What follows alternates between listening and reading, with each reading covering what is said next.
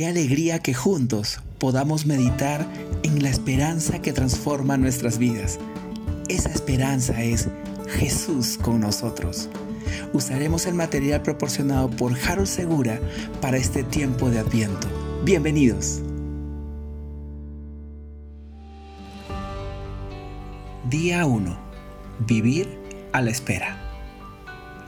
Tengan cuidado, no sea que se les endurezca el corazón por el vicio, la embriaguez y las preocupaciones de esta vida.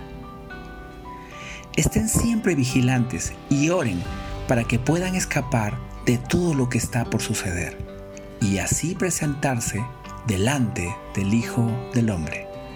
Lucas 21, 34 al 36. Las primeras comunidades cristianas vivieron animadas por la esperanza del inminente regreso de Jesús.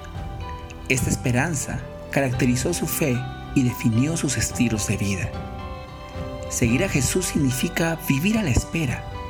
Significa vivir bajo la certeza de que existe un mañana mejor. Ni las alegrías fugaces de este mundo, ni las tristezas duraderas tienen la última palabra. Ni las prosperidades de los pocos ni las miserias de los muchos se mantendrán así por siempre.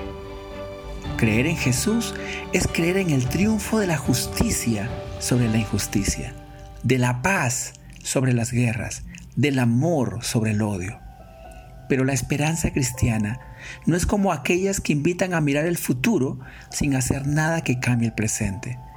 Es por el contrario una esperanza que transforma nuestra manera de ser y de estar en este mundo. Por creer que el mañana será mejor, ya no se soporta cualquier presente y se lucha para transformarlo. Tengan cuidado y estén siempre vigilantes y oren. Son las dos advertencias para quienes viven con esperanza en este mundo. Esta es una esperanza que moldea nuestra espiritualidad y nuestra ética. Para seguir pensando, George R. Dijo, Poseer una esperanza que ensanche el corazón significa ampliar el espacio de la libertad. Mira el camino que hay por delante y capta el perfume del aire mañanero que alborea después del día gris. Oración. Oremos por las iglesias y comunidades de fe, incluyendo la nuestra, para que el Espíritu aliente nuestra responsabilidad social y nos haga portadoras de esperanza. Gracias por escucharnos. Recuerda que en la Confra Salitre somos familia.